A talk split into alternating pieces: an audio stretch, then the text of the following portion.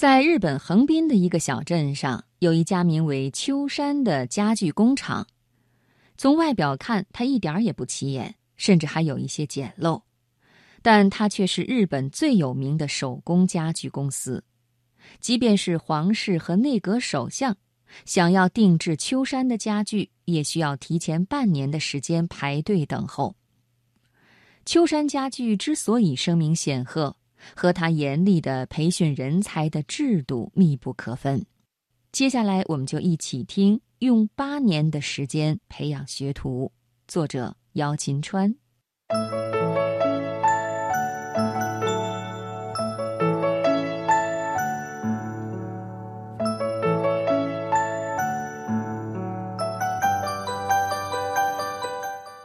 秋山家具的创始人名叫秋山立辉。小时候，由于家境不好，便和村子里的人学起了木匠的手艺。有一次，老师布置了一个作业，让大家用硬纸板做一栋手工房子。因为对手工的热爱，秋山立辉竟然做了一栋漂亮的三层小楼。老师第一反应，这个手工出自大人之手，于是不由分说罚秋山立辉站了一节课。初中毕业后，秋山立辉去了大阪，开始在一家木具店里当起学徒。由于喜欢动脑子又能吃苦，秋山立辉的手艺进步飞快。二十六岁时，他已经开始为皇室定制家具。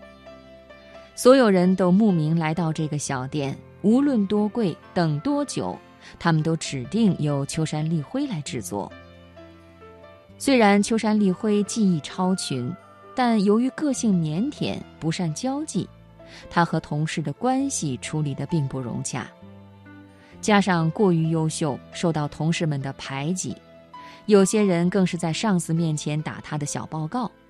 最终，上司也担心他以后难以驾驭，只好找个理由将他开除。作为最优秀的匠人，自己竟然被无辜开除。秋山立辉非常失望，但他并没有就此沉沦，而是打算创立自己的木工会社。由于秋山立辉在日本木工界声名显赫，慕名而来的学徒络绎不绝。他开始思考，到底怎么样才能培训出一流的工匠呢？几天后，秋山立辉制定出了一套近乎苛刻的学徒制度。免掉所有人的学费，但必须遵守他定下的制度：见习一年，学徒四年，匠人三年，共计长达八年的学习时间。不仅如此，所有学员还必须剃光头，住在鸽子笼一样的宿舍里，禁止使用手机，不准谈恋爱。同时，每天早上必须五点起床，跑步两公里。之后再回来背诵《匠人须知三十条》，如果能够坚持下来，八年学业结束后可以选择留下，也可以自立门户。要是违反其中的一条规则，立即开除。